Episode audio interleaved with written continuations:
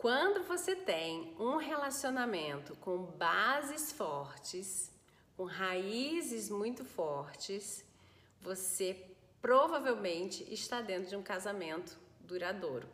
Sabe como é que você faz isso? Bora falar sobre isso hoje? Bom, se você está aí pelo podcast, meu boa tarde para você. E se você está pelo YouTube e as outras redes, dá seu like, comenta, compartilha, que assim o YouTube e essas redes todas sabem que esse tipo de vídeo é importante para você e amanhã ele te entrega outro. Olha que beleza. Então, vai lá, faça direitinho aí, ajuda a gente aqui no canal que aí eu sei que também esse tipo de assunto é importante para você. Salvar a família, ficar com a família é importante para todo mundo, né, gente? Então, bora lá. Só dá o like aí. Bom, Vamos falar então sobre essa história de relacionamento duradouro. O que que tá por trás disso? O que está por trás disso, além de você ter um super bom autoconhecimento, é você saber enxergar o outro. E quando você sabe enxergar o outro, você consegue construir bases que estão pautadas numa divisão de olhares, né? A gente faz uma coisinha que a gente chama também de CD, sabe? Você pega um pouquinho daqui, um pouquinho de lá, junta, faz um bem bolado e aí vira uma coisa que vale a pena para os dois vivenciarem, né? Além disso, você vai ter uma coisinha chamada visão de futuro e planejamento, né? Quando a gente está com uma base sólida, a gente fala sobre futuro, a gente se arrisca a vivenciar o futuro. E o futuro, ele tá presente na nossa vida através de planos. E para que nós tenhamos planos, a gente precisa ter dentro dessa nossa base, né, a análise dos nossos valores internos. A gente precisa saber o que, que é importante para mim, o que, que é importante para você, o que, que é importante para nossa família. O que, que é que eu não faço de jeito nenhum? O que, que é que você não faz de jeito nenhum? O que, que é que a gente pode vir a melhorar? O que, que é que a gente pode vir a mudar? O que, que a gente acredita?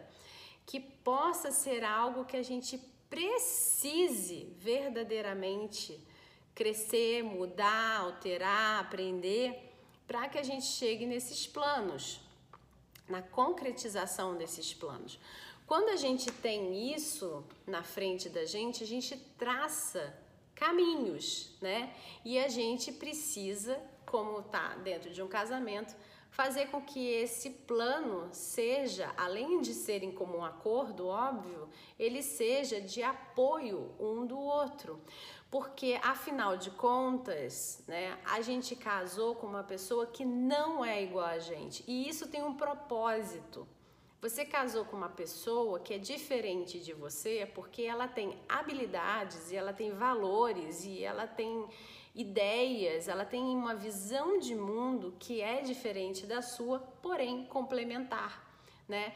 Então, você sabe, um dia lá no seu passado, você observou que tinha algo nessa pessoa que você admirava. Às vezes era porque era uma pessoa mais ousada, porque era uma pessoa mais corajosa, ou porque era uma pessoa mais reservada, ou porque era uma pessoa que sabia lidar com com pessoas de uma forma mais profunda, né? Não tão superficial, e isso fez você admirar essa pessoa por quem ela era, por coisas que ela fazia e que você falava para si mesma, né, ou para si mesmo. Ah, isso é complementar eu admiro isso porque eu não faço isso tão bem, ou eu não tenho isso e gostaria de ter, ou eu não tenho isso, não gostaria de ter, mas adoraria ter uma pessoa perto de mim que sabe fazer isso ou que é desse jeito, para me dar o equilíbrio.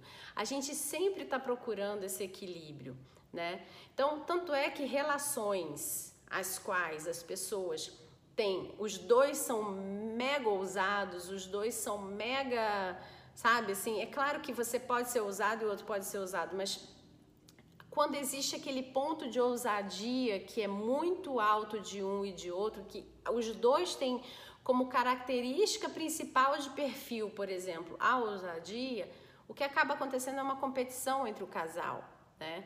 E aí não é complementar, eles viram cada um para o seu lado, né? Não é mais o win-win, é, né, que é o ganha-ganha, né? É cada um que ganha para o seu lado. E aí se der certo a gente junta umas migalhas aqui no meio, né?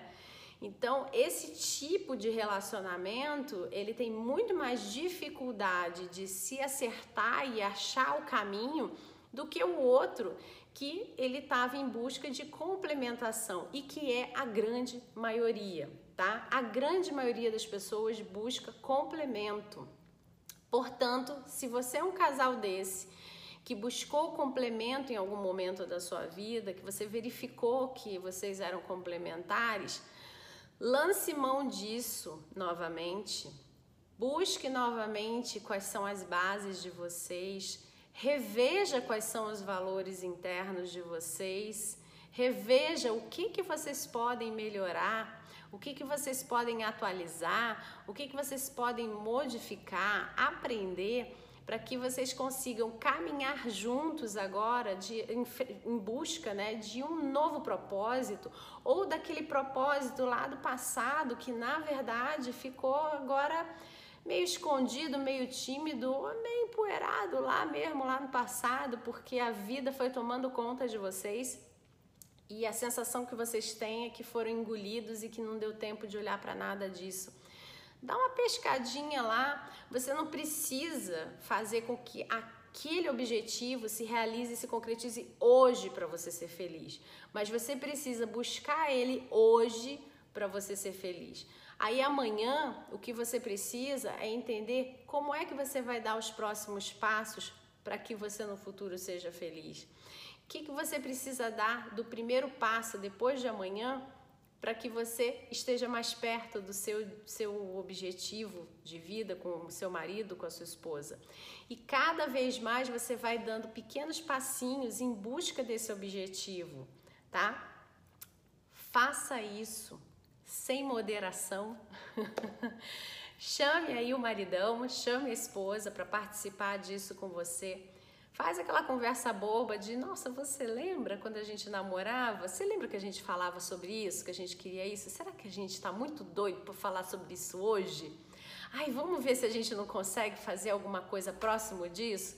Olha só as afinidades acontecendo, né? Resgata isso dentro do casamento de vocês porque pode ser que você não necessariamente queira mais resolver ou vivenciar aquela experiência que lá no passado vocês um dia disseram que queriam vivenciar.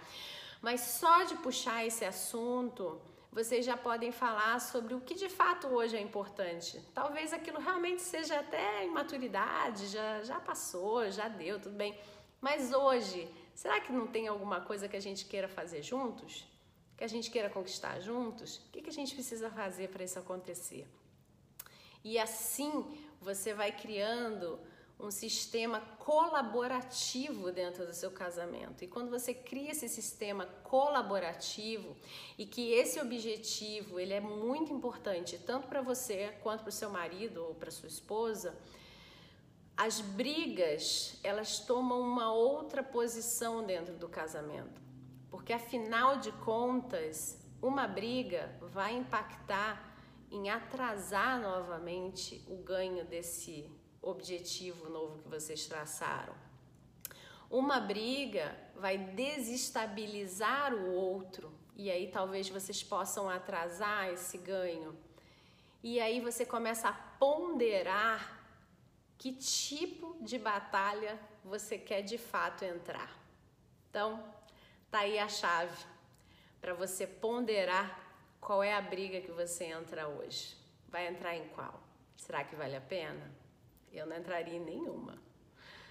Bom, eu espero que você tenha gostado desse vídeo. Não esquece, deixa seu like, compartilha, comenta, que ajuda bastante o nosso canal a crescer e a gente a salvar mais casamentos e fazer com que mais casais que se amam redescubram que eles podem sim fazer com que esse amor renasça, ressurja e que eles podem ter sim um casamento sem brigas e feliz. Então, bora lá, ajuda a gente aí a fazer com que esse mundo tenha mais casais felizes que se amam, com mais famílias com bases fortes e duradouras.